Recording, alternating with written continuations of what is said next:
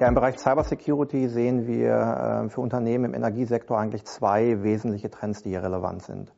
Ähm, das ist zum einen das Thema Regulatorik, die Datenschutzgrundverordnung als ein Beispiel, wo es um den Schutz personenbezogener Daten geht, aber eben auch das IT-Sicherheitsgesetz ganz konkret hier in Deutschland, aber auch in anderen Ländern, wo es um den Schutz kritischer Infrastrukturen geht. Und dort gehört der Energiesektor als einer der entscheidenden kritischen Infrastruktursektoren dazu.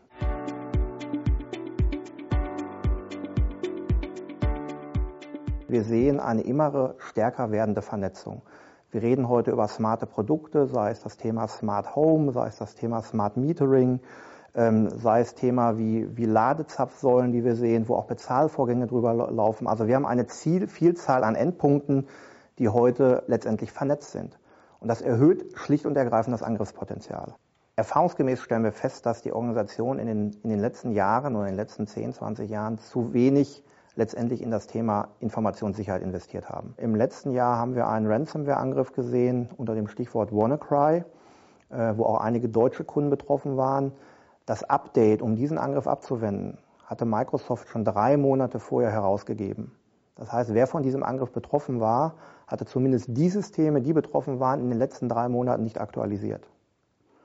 Also es sind teilweise noch diese absoluten Basismaßnahmen, die bei den Organisationen fehlen.